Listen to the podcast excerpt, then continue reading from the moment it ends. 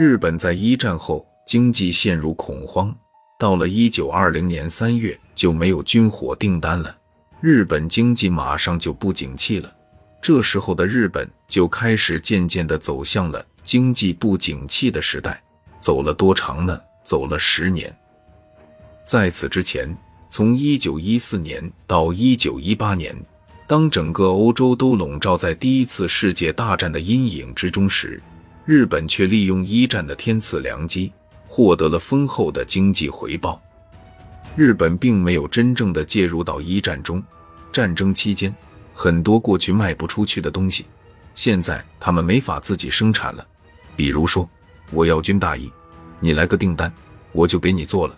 这些需求让日本人发了财，所以日本在一九一五年以后到一九二零年之间，经济发展的非常快。而在一战期间，狂热的日本军国主义者独自享有中国利益的野心也越来越公开化。一九一四年八月，日本向德国宣战，最终得到了德国在中国山东的权益，并占领了青岛。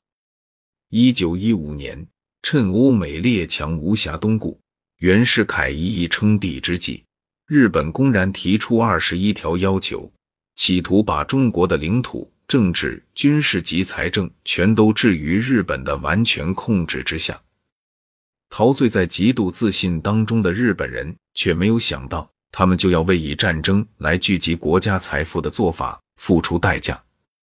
日本确实得到了利益，但是为此也失去了很多东西，比如对中国的侵略，公然提出了二十一条，提出了很多过分的要求，这带来了非常严重的负面后果。而日本没有注意到这些问题这件事。则可能是更加严重的问题。在日本帝国主义的侵华历史上，没有比一九一五年所提出的二十一条为我国同胞最引以为耻、痛恨万分和牢记不忘的了。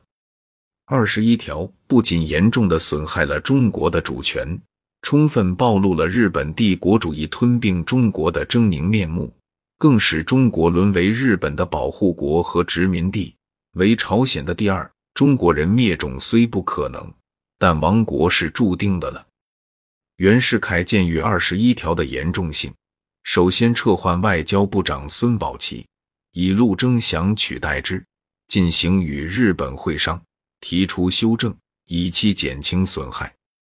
同时，向美、英、俄、法等国公使逐渐泄露第五组秘密条款，希望列强能出面干涉或抑制日本。一九一五年五月六日，天皇大政召集御前会议，次日乃向我北京政府发出最后通牒，限四十八小时内答复，否则兵戎相见。袁世凯收到日本的最后通牒后，立即召集政府军政首要，声泪俱下，激昂慷慨地说：“此次日本人乘欧洲战事正酣，欺负我国积弱之时，提出苛酷条款。”终以最后通牒迫我承认，我国虽弱，苟侵及我主权，束缚我内政，我必誓死力拒。为权衡利害，而之不得已接受日本通牒之要求，是何等痛心，何等耻辱！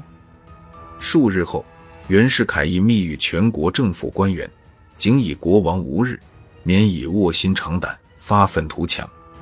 由此看来。袁世凯的接受日本二十一条要求是情非得已，不是卖国求荣，但为寻求皇冠，以致遭到日本的利用。